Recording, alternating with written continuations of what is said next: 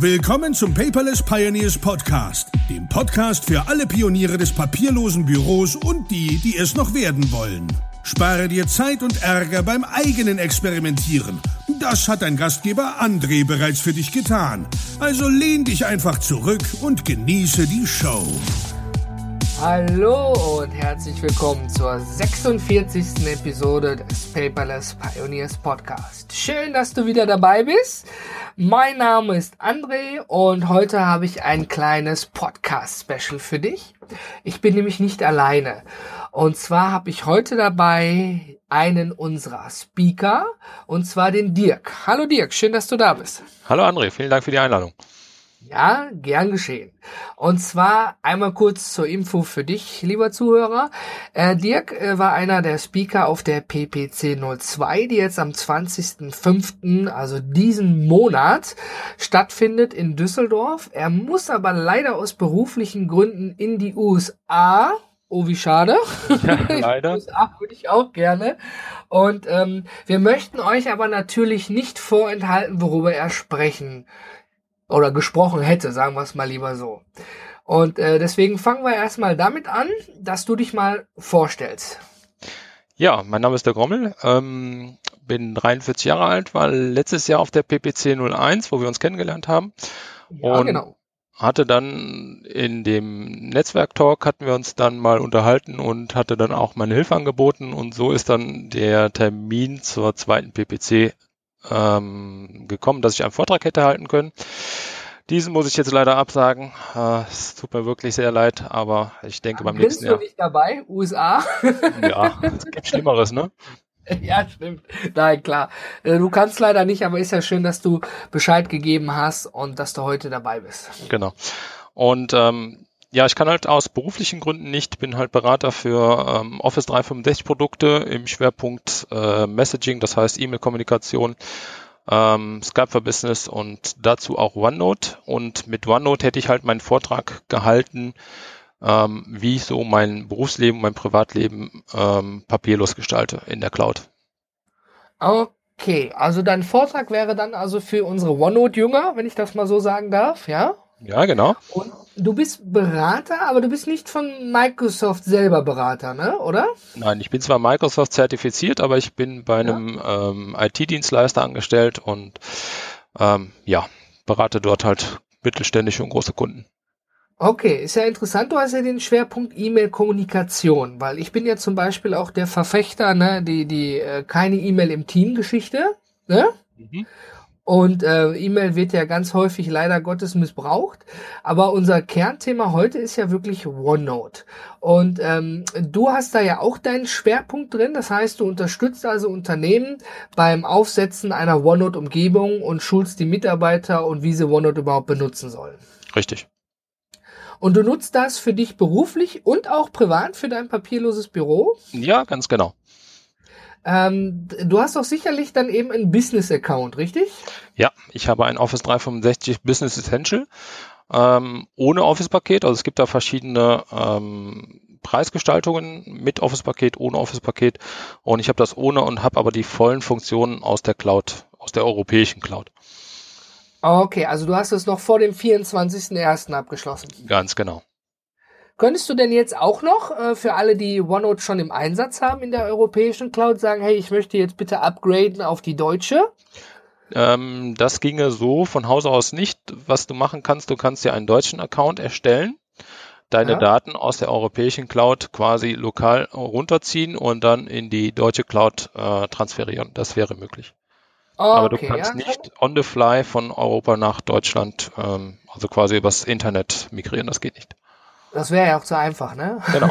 Aber also einmal für dich, wenn du äh, Businesskunde bist und bist in der europäischen Cloud, die ging's ja vorher, gab es ja vorher nur und sagst, hey, ich möchte jetzt aber gerne in die sogenannte deutsche Cloud wechseln. Du wunderst dich, hä, warum deutsche Cloud? Microsoft bietet seit dem 24.01. auch Serverstandort Deutschland an und ähm, dann werden natürlich auch die deutschen Datenschutzrechte eingehalten und Bestimmungen. Und wichtig ist, Dirk, ich glaube, wenn du auf die deutsche Cloud möchtest, musst du auch etwas mehr bezahlen, ne? Ja, ähm, Microsoft hat noch einen Treuhänder dazwischen geschaltet, das ist die Deutsche Telekom, also T-Systems. Mhm. Die ähm, überwachen quasi die Microsoft, wenn die Zugriffe auf die Server benötigen und ähm, da die Telekom das ja auch gerne bezahlt haben möchte, hat die Microsoft gesagt, okay, dann müssen wir halt die Kosten für die Sicherheit an die Kunden weitergegeben und haben dort 25% Preisaufschlag ähm, draufgeschlagen. 25 Prozent ist ja einmal schon heftig, ja. aber okay, man weiß ja wofür und es geht ja jetzt auch nicht für um Privatpersonen. Ähm, Gehe ich jetzt richtig in der Annahme, dass Microsoft einfach nur bei der Telekom Server gemietet hat? Ähm, wie das jetzt genau, so bei Google. äh, soweit ich weiß, sind die Rechenzentren von der Microsoft, nur die Telekom ist da noch als Treuhänder ähm, quasi dazu gebucht. Also die Rechenzentren Also die Techniker in, vor Ort, die das alles überwachen. Genau, also die Rechenzentren sind in Magdeburg und Frankfurt und ähm, okay. die sind Eigentum der, der äh, Microsoft. Ah, das ist schon mal gut zu wissen. Also der Eigentum liegt schon bei Microsoft, das ist nicht outgesourced. Ne, lediglich der, der, der Support ist outgesourced. Das, genau. das wusste ich zum Beispiel auch nicht. Gut, vielen Dank erstmal dafür. Und ähm, mit OneNote, dann hast du doch sicherlich auch OneDrive dabei. Genau. Jetzt hast du mir gesagt, du hast das europäische Paket. Das heißt, deine Daten in OneDrive liegen irgendwo in Europa oder weißt du auch, wo die liegen? Ähm, ich kann das in meinem ähm, Tenants, so nennt sich der Account, kann ich das nachschauen, auf welchen Server meine Daten liegen. Also ich kann sehen, dass die entweder in äh, Dublin, Amsterdam, ähm, in Skandinavien haben die noch ein paar Rechenzentren. Ähm, da kann man zwar nachgucken, ähm, mhm. wenn man sich damit auskennt. Per PowerShell geht das, äh, wo die Daten liegen aber du kannst nicht bestimmen, wo die liegen. Das heißt, ähm, Microsoft schwenkt die Daten immer mal wieder munter hin und her, da kriegst du überhaupt nichts von mit. Und, okay. Ähm, von daher ist das ähm, nicht sicher, wo die Daten genau liegen. Dann gehe ich davon aus, Entschuldigung, richtiges Stichwort, nicht sicher. Hast du deine Daten verschlüsselt in OneDrive? Selbstverständlich. Oh, okay. Und was nutzt du? Boxcryptor oder Cryptomator? Boxcryptor nutze Oder ich. was anderes, was ich vielleicht nicht kenne? Nee, ich nutze Boxcryptor. Okay. Boxcryptor, bist du damit zufrieden? Ja, sehr. Das ist ja ein Open Source Projekt, ne? Zwei oder drei Jahre User von Boxcryptor. Ähm, bezahle auch jährlich meinen, meinen schönen Beitrag und es funktioniert einwandfrei auf allen meinen Geräten. Also ich nutze ein äh, Surface äh, dienstlich, also ein Surface mhm. Pro äh, habe noch ein iPad Pro, habe ein äh, Smartphone, ein, ein Samsung und äh, ein Windows-PC und auf allen läuft halt Boxcryptor und funktioniert einwandfrei.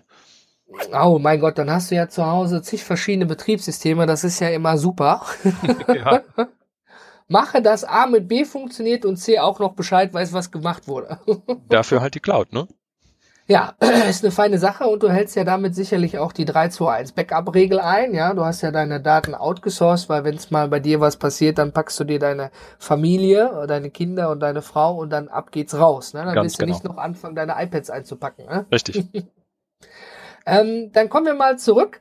Ähm, du nutzt also, wie gesagt, Boxcryptor und verschlüsselst deine Daten in OneDrive. Das bedeutet also, du hast dort nur Datenmüll liegen, wenn du OneDrive sozusagen in Windows aufmachst. Aber du hast ja mit Boxcryptor die Möglichkeit, das zu entschlüsseln. Liegen dann da so Container drin? Ähm, nee, ich habe die Daten direkt verschlüsselt, auch die ähm, die Namen der Daten habe ich verschlüsselt. Also es sind nur mhm. chinesische Zeichen, die dort angezeigt werden, wenn man ohne Boxscript darauf zugreift. Und ähm, ich habe halt verschiedene Unterordner in, in meinem OneDrive. Okay, und äh, nochmal zu Boxcryptor, weil ich äh, habe das auch in meinem Kurs angeboten und teste jetzt seit kurzem Cryptomator, der macht ja so Container. Okay. Das heißt, ich habe so einen Testcontainer in der Dropbox liegen und äh, bei mir auf dem Server liegen und der hat jetzt einfach eine Ordnerbezeichnung, da drin befindet sich irgendwelcher Müll und wenn ich vom Cryptomator vom Handy oder sonst wo zugreife, muss ich diesen Container mit einem Passwort öffnen. Dann muss ich mir das auch so bei Boxcryptor bei dir vorstellen? Ähm, das Passwort gibst du ja quasi in der Software von Boxcryptor ein und der mhm. entschlüsselt dann deine Daten, die mit deinem Hash äh, verschlüsselt wurden. Okay. Gut, vielen Dank dafür. Und du empfehlst also jedem, seine Daten in der europäischen oder in der außerhalb europäischen Cloud zu verschlüsseln?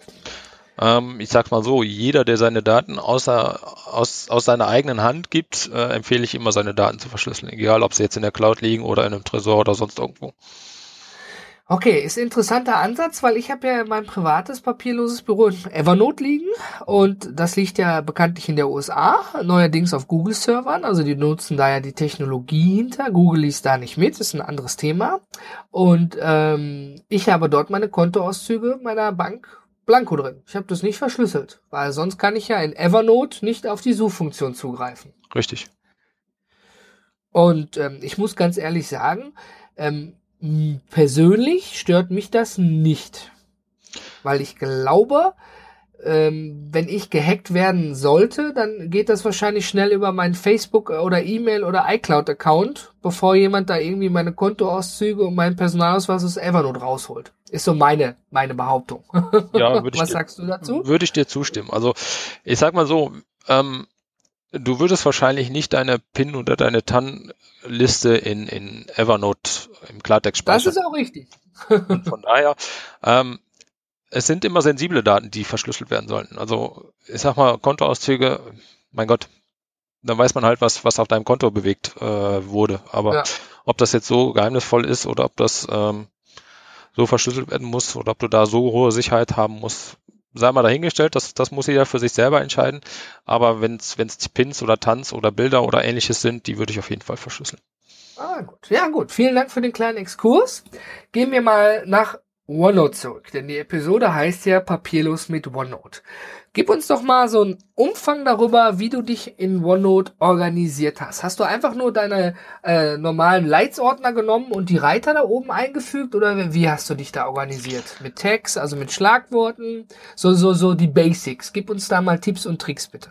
Ähm, also ich habe meinen OneNote unterteilt in verschiedene Notizbüchern. Ähm, ich habe ein dienstliches, ich habe ein privates. Ich habe eins, wo, wo ich meine Fortbildung und Schulungen ähm, immer dokumentiere. Und dort habe ich halt verschiedene Reiter oben in dem in der Leiste, die wie du in den Leitsordnern so quasi kennst, ähm, verschiedene Abschnitte. Und Ja. in diesen Abschnitten habe ich dann zu den verschiedenen Themen halt immer äh, entsprechende Seiten. Und die Daten liegen halt in äh, OneDrive for Business in der Cloud und habe die halt auf allen Geräten synchronisiert. Also die, die OneNote-Notizbücher liegen in OneDrive. Korrekt. So für alle, also für dich, lieber Zuhörer, ähm, das ist so, OneNote ist ja dieses Notizbuch-Tool wie Evernote, wenn ich das mal vereinfacht sagen darf. Und ähm, die, es wird automatisch, ist ja glaube ich kostenlos sogar mit 5 Gigabyte, es wird so automatisch dein Notizbuch in einem OneNote-Format in deinem OneDrive angelegt. Du kannst es aber auch lokal irgendwo abspeichern, wo du möchtest. Richtig? Genau. Dann hast du die aber nicht synchron oder musst halt diesen Speicherort, wo du es lokal abgelegt hast, irgendwie freigeben, damit du von außen drauf zugreifen kannst. Ja, damit du auch an den Mobilgeräten, Tablet, Smartphone oder anderen PC da dran kommst, ne? Genau. Ähm, da hätte ich übrigens gerne für diese Podcast-Episode von dir, Dirk, mal ein, zwei Beispielbilder, damit sich der Zuhörer, ne, wenn er sagt, hey, OneNote ist interessant für mich, einmal auf www.paperless-podcast.de Episode 46 und ähm, dort würde Dirk sicherlich, ich gehe, ich nehme es dir jetzt mal voraus, ein, zwei Beispielbilder anliefern, oder? Ja, sehr gerne. Also ich hätte das in meiner Präsentation auf der PPC 02e vorgestellt und äh, werde da halt die Präsentation einfach zur Verfügung stellen. Ah, siehste, perfekt. Das nenne ich doch mal Service, hochwertigen Content rausgeben, damit andere von deinen Tipps und Tricks profitieren können. Vielen Dank erstmal dafür. Gerne. Hast du denn äh, zu OneNote ähm, einige andere Tipps und Tricks noch für uns? Ich weiß ja, man kann OneNote ohne Probleme mit Outlook verknüpfen. Und Outlook ist für mich immer so ein Kernproblem, wenn ich das mal so sagen darf. Okay, warum? Ja, also ich komme ja eher so aus der Apple-Welt und ähm, ich hatte schon mal eine Episode darüber, wie verzweifelt ich versucht habe, meinen Apple-Kalender da reinzukriegen, Ich hab's wo du gehört, mir ja dann ja. auch noch mal dabei geholfen hattest. Und ähm, ich habe immer das Gefühl, wenn du Outlook verwendest, wenn es funktioniert, ist es gut, wenn du was umstellst, ist es scheiße. Okay. Das macht aber wahrscheinlich die Erfahrung. Also wenn du längere. Zeit mit Outlook arbeitest, ähm, geht das quasi schon fast von selbst. Ähm, was ich immer ganz gerne nutze, ist, ähm, wenn ich Termine habe mit Kundentermine, ähm, äh, habe ich ja meistens ein, eine Termineinladung im Kalender mit den ganzen Teilnehmern, mit den Punkten äh, oder mit dem Titel der, der Besprechung und äh, eventuell noch ein paar Stichpunkte oder ein paar Agendapunkte und mhm. füge diese Besprechung in mein OneNote ein. Die kann man ganz normal ähm, oder ganz einfach äh, einfügen und habe dann dort meine ganzen Kernpunkte und kann dort meine äh, Mitschriften machen, wenn ich in der äh, in dem Meeting sitze oder ähnliches. Das also das heißt, äh, ist ja auch ein Produkt von Microsoft. Die lieben sich ja dann, äh, gehe ich mal hoffentlich von aus, so wie Word und Excel auch. Ich kann also einen Termin einfach packen und in OneNote reinpacken. Dann habe ich die Agenda, die Teilnehmer, die Dateien da drin genau. und kann dann darunter meine eigenen Notizen machen, richtig? Richtig. Und habe dann halt so quasi ein Besprechungsprotokoll, was ich dann auch den Teilnehmern zur Verfügung stellen kann. Gut. Und wenn sich daraus Aufgaben resultieren, wenn jetzt im Meeting rauskommt, so Dirk, mach mal ABCDE, wie machst du das? Dann kann man daraus direkt ähm, in Outlook Aufgaben generieren, wenn man das möchte. Aber ich nutze ähm, Todoist und würde dann daraus meine ähm, Aufgaben in Todoist einpflegen. Oh ja, wir nutzen ja auch Todoist. Äh, ganz tolle Sache. Würde mich eine Integration dafür. Gibt es eine Integration für Outlook oder OneNote von Todoist? Mir weißt noch nicht das? bekannt, aber ähm, kann ich mal recherchieren, ob es da irgendwas in Planung gibt. Ja, ich glaube, ich frage da auch mal nach, äh, weil das wäre echt cool. Ja, aber für die Leute, die kein To-Do's nutzen, sondern die Tools, die sie haben, eben mit ihrem Office 365 Paket. Was würdest du oder wie würdest du den Leuten das empfehlen mit der Aufgabenverwaltung? Weil du hast ja dann die Aufgaben in Outlook drin und in OneNote drin. Mhm. Wie, wie, wie, wie würdest du das sozusagen empfehlen? Also ähm, ich würde dann die Aufgaben nach Outlook ähm, präferieren, dass ich dort auch Erinnerungen und ähm, Verlauf der, der Aufgaben ähm, steuern kann, weil du kannst ja sagen, ist zu 50 Prozent erledigt oder ähnliches. Ähm, und wenn das dann komplett abgehakt ist, würde ich dann nochmal in OneNote gehen und würde den Haken setzen, Aufgabe erledigt. Aber ich weiß ja in OneNote, du hast sogenannte Aufgabenkategorien. Ja. Das bleibt also in OneNote, das ist einfach nur eine Checkbox. Ja. Und du kannst ja auch eine Outlook-Aufgabe machen. Ganz genau. Und dann äh, erscheint die ja in Outlook. Und wenn du die in Outlook abhakst, oder in OneNote wird's dann an der, also ist ja vice versa, dann wird sie eben in äh, Outlook verschwinden und in OneNote ist ein Häkchen dahinter. Mhm, genau. Ähm, da sehe ich nur ein Problem, wo, wo ich beruflich jetzt oft drauf gestoßen bin, dass wenn man, man hat ja manchmal auch Aufgaben, die, die man heute anfängt, die man delegiert und die aber erst in drei Monaten fertig sein müssen. Ja. Das heißt, du hättest die drei Monate da in deinem Dashboard drin. Und ich weiß, bei OneNote gibt's ja diese Aufgaben oder Kategorienübersicht, nennt sich das ja, wo ich persönlich finde, ist irgendwie ein schlecht gewähltes Wort, ne? Mhm. Dieses Mini-Dashboard. Ja. Da kann ich mir ja alles anzeigen lassen. Genau. Nutzt du das auch für dich? Nein. Okay, aber sonst hast du ja, wie als wenn ich jetzt auf ein Blatt Papier, also vereinfacht, ich habe ein Blatt Papier, eine Besprechungsnotiz, ich schreibe was drauf und hefte das in den Ordner. Wenn ich jetzt 20 Meetings hatte, dann habe ich 20 Papiere, wo irgendwelche Aufgaben drauf sind. Und dann liegt es ja an mir, jedes Blatt durchzublättern, oder? Richtig. Ich meine, du machst es jetzt ja in Todoist. Genau. Und die Leute, die kein Todoist haben, empfehlst du dann, tatsächlich diese Aufgabenübersicht oder Kategorienübersicht äh, anzuwenden oder wie würdest du das, wenn ich jetzt dein Kunde wäre und ich frage dich, was würdest du mir empfehlen? Also das, das würden wir dann in einem, ähm, in einem Beispiel, wie der Kunde quasi damit arbeiten würde, mal durchexerzieren, was für den Kunden der bessere Weg ist. Ob der eine oder der andere Weg der bessere ist. Ah, das ist gut. Ja, man merkt, du bist ausgebildet. Nein, ist völlig richtig. Ne? Man müsste es erstmal ausprobieren. Pauschal kann man das natürlich nicht sagen. Aber ähm, ich denke, diese, diese Office-Pakete, das sind der Kampfpreise, die Microsoft da anbietet. Ja. OneNote gibt's ja erstmal umsonst. Ne? 5 Gigabyte hat man in OneDrive. Da muss man auch erstmal ein bisschen was reinhacken, bis man das voll hat. Ne? Ähm, ich weiß aber ja, OneNote ähm, hat ja auch die gleichen, sag ich mal, OCR-Funktionen wie Evernote. Das bedeutet also, ich kann eine unbearbeitete PDF ja da reinschieben ja. und die wird maschinenlesbar gemacht, richtig? Ganz genau. Passiert das lokal oder auf dem Server mit der Intelligenz von Microsoft? Das passiert lokal. Au, also tatsächlich, ich kann offline arbeiten, wenn ich sage, ich traue der Cloud nicht, ich habe meine lokalen Notizbücher. Mhm. Also das beste Beispiel, ähm, wo du das erkennen kannst, dass das lokal funktioniert, ist, wenn du einen Screenshot in OneNote reinpackst, der zum Beispiel eine Fehlermeldung von einem äh, irgendeinem System anzeigt. Und dort ist Text drin, du fügst den in OneNote rein, gehst auf das Bild mit der rechten Maustaste und sagst ähm, Bild in Text konvertieren. Und hast sofort den Text, der in dem Bild gespeichert ist. Und dazu brauchst du keine Internetverbindung? Nein. Hm, das ist natürlich gut. Also sozusagen wie der Avi Fine Reader, der beim ScanSnap ja dabei ist, der macht die Arbeit ja auch lokal. Ganz genau.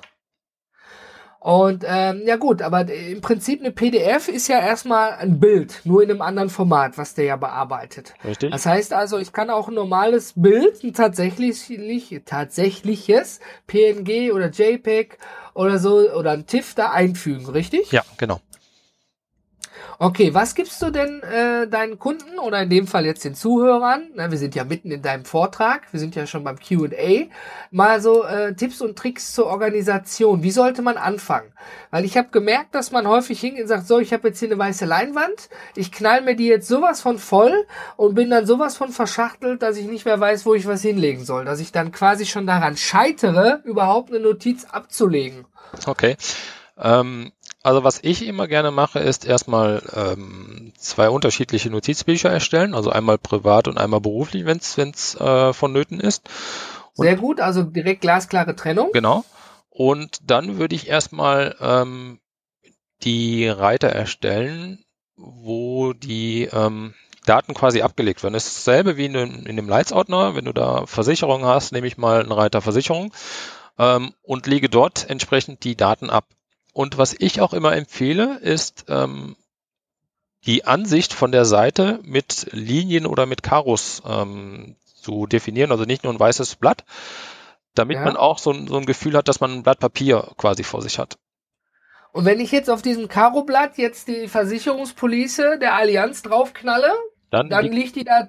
Dann liegt die da drüber, genau. Also, okay. Also die werden da nicht durch dieses PDF durchge Bams sozusagen. Nein, um Gottes Willen.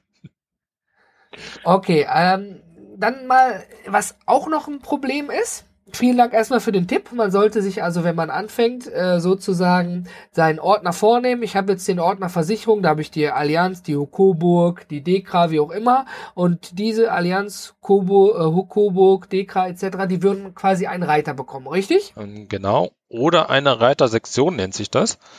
Ähm, das Aha. ist auch ganz interessant. Ähm, da kannst du verschiedene Reiter zu einem Überreiter quasi ähm, zusammenfassen. Du hast Versicherung und also eine Abschnittsgruppe. Genau, richtig. Du machst quasi eine Absichtsgruppe Versicherung und machst dann unter der Versicherung verschiedene Reiter äh, der äh, einzelnen äh, Hersteller oder Anbieter. Also das heißt, ich könnte ein Notizbuch nehmen, ein einziges, privat. Ja. Ich mache mir dort meine einzelnen Reiter rein und wenn ich jetzt Versicherungen mehrere habe, mache ich mir dazu Reitergruppen rein. Genau. Okay, vielen Dank für die Tipps. Ich hoffe, das finde ich auch in deiner Folie wieder. Selbstverständlich. ähm, was mir dazu, Entschuldigung, ich habe heute echt einen Frosch im Hals. Was mir dazu noch einfällt, ist folgendes. Wie sieht es denn aus mit den Daten, die ich ja in OneNote habe? Die landen dann als Beispiel in OneDrive und am Handy oder am Tablet. Ist die Darstellung da auch gut? Wie sind die Apps da diesbezüglich nach deinen Erfahrungen? Ähm, oder muss der das alles äh, erstmal da drauf sozusagen synchronisieren und dein Handy ist voll? Ich kann keine Fotos mehr machen. Also synchronisiert werden muss das, was du abrufst, ja? Ja, ähm, wie bei Evernote auch wahrscheinlich. Genau. Ja.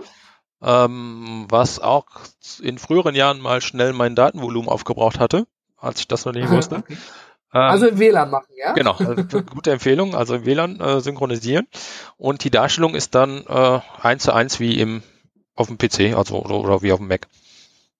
Okay, wie schnell ist da die Synchronisierung? Ich weiß also, dass Business-Kunden oder Evernote Premium-Kunden natürlich ähm, bei der Synchronisation bevorzugt werden. Meine Frau im Free-Tarif bei Evernote, da dauert das manchmal echt Minuten, bis dann die Notiz da ist. Okay, ähm, da ich ja auch einen Business-Account habe, ähm, stelle ich da keine Differenzen fest. Ähm, müsste ich mal vergleichen, wie das mit einem, mit einem Free-Account wäre. Mhm. Kann ich leider so nicht beantworten. Und ähm, okay. aber die Synchronisation ist schon recht zügig. Also wenn ich was auf dem PC erstelle, in innerhalb von, keine Ahnung, 10 Sekunden, 15 Sekunden ist das auch am Smartphone. Da haben ja sich auch viele drüber beschwert bei OneDrive, deswegen war damals ja in, in der äh, Dropbox so der, der Held der sieben Sonnen, ja, weil die so schnell waren. Und OneDrive war im Upload ja so ätzend langsam. Kannst du da irgendwas feststellen, ob sich da was getan hat? Also äh, es gibt ja mittlerweile auch einen neuen OneDrive-Client, der ist ja mit Windows 10 ähm, damals erschienen und der ist wirklich fix. Also wenn ich ähm, an meinem PC zu Hause ein Dokument ändere und ähm, schaue auf meinen Surface, ähm, sehe dann innerhalb von drei Sekunden die Änderung. Also das ist unglaublich schnell. Okay, schön. Eine Frage habe ich noch, dann nähern wir uns schon dem Ende. Und zwar, ähm, man hat ja, wenn du ein Tablet oder ein Smartphone hast, gehen wir mal vom Tablet aus, du hast dein Surface oder ein iPad und du machst jetzt handschriftliche Eingaben. Richtig. Und äh, das fand ich, als ich OneNote im Einsatz hatte, sehr, sehr genial, weil ich konnte jetzt mit OneNote irgendwie ein Foto machen. Das ging für mich auch irgendwie flüssiger als mit Evernote, muss ich ganz klar sagen. Ich habe ein Foto von der Steckdose gemacht und konnte dann direkt auf Zeichnen wechseln und darüber bemalen 10 Zentimeter höher oder irgendwas. Die Erfahrung habe ich auch gemacht. Also ich habe auch mal Evernote ausprobiert und teste es mhm. immer mal wieder und ähm, aber die Handschriftfunktion und die ähm, die Fotokommentation äh, ist in OneDrive oder One, äh, OneNote viel besser als in, in Evernote. Die Erfahrung habe ich auch gemacht. Okay, ja, Microsoft arbeitet daran, muss man ganz klar sagen, und kommt auch dem deutschen Markt schon mal sehr nah. Das ist auch eine feine Sache. Dirk, erstmal vielen, vielen Dank für deine Zeit. Wir sind jetzt fast bei 30 Minuten. Ja, dein Vortrag hätte 45 Minuten gedauert. Aber du hast ja gesagt, du stellst deine Folien und noch deine Tipps und Tricks zum Download zur Verfügung. Also lieber Zuhörer, wenn du gerade wie Wolfgang schöne Grüße Rasenmähst und uns mitnimmst, ja, und sagst, hey, das möchte ich mir aber mal angucken weil ich OneNote selber ausprobieren möchte oder da bereits Kunde bin und das nun mal ein bisschen verfeinern möchte. Erstmal vielen Dank an dich, dass du das zur Verfügung stellst. Und zum Abschluss, Dirk, möchte ich gerne mal von dir, ist jetzt gemein, ich weiß, aber so den ultimativen Tipp haben für dein papierloses Büro, was du den Zuhörern mitgeben möchtest. Ne? Ob es jetzt OneNote ist, irgendeine Handy-App oder etwas, was gar nichts mit der Microsoft-Welt zu tun hat. Dein Tipp fürs papierlose Büro. Ähm, also mein Tipp ist, ähm, Post, die reinkommt, am besten direkt scannen und äh, wenn nicht mehr benötigt, vernichten und ähm, dann in OneDrive oder OneNote ablegen oder wenn man halt ähm, Dokumente abfotografiert, ähm, die App, äh, Moment, ich muss gerade schauen, wie sie heißt. Ich habe sie auf dem Handy. Äh, Office Lens. Genau, Office Lens heißt sie von Microsoft. Die ist auch oh, und gut, ähm, die ist wirklich sehr gut. Da kann man auch Whiteboards und ähnliches mit abfotografieren und die landen auch direkt in OneDrive, äh, OneNote. Also Office Lens ist sozusagen das Scannable von, von äh, OneNote, ja? Von Evernote, genau, ja. Ja, Entschuldigung, also nochmal, Scan, Scannable ist eine, eine, eine Foto-App, die direkt mit Evernote funktioniert und Office Lens direkt mit OneNote. Ganz ne? genau. Ja, ich nutze Scanbot. Okay. Ich kann da auch die Daten mit hin und her schieben, ne? aber wie gesagt, ich war mal interessant. Office Lens habe ich selber noch nicht probiert, aber werde ich mir mal anschauen. Vielen Dank für deinen Tipp, Dirk. Gerne. Und vielen Dank also für deine Zeit. Und lieber Zuhörer, vielen Dank, dass du heute bei dieser etwas längeren Episode dabei warst. Dirk hat Tipps und Tricks zum Papierlos mit OneNote gegeben und die Folien stehen unter paperless-podcast.de in der letzten Episode natürlich als Download mit freundlichen Dank von Dirk für dich zur Verfügung, damit du an deinem papierlosen Büro weiterarbeiten kannst, zum Beispiel mit OneNote. Vielen Dank fürs Zuhören. Tschüss!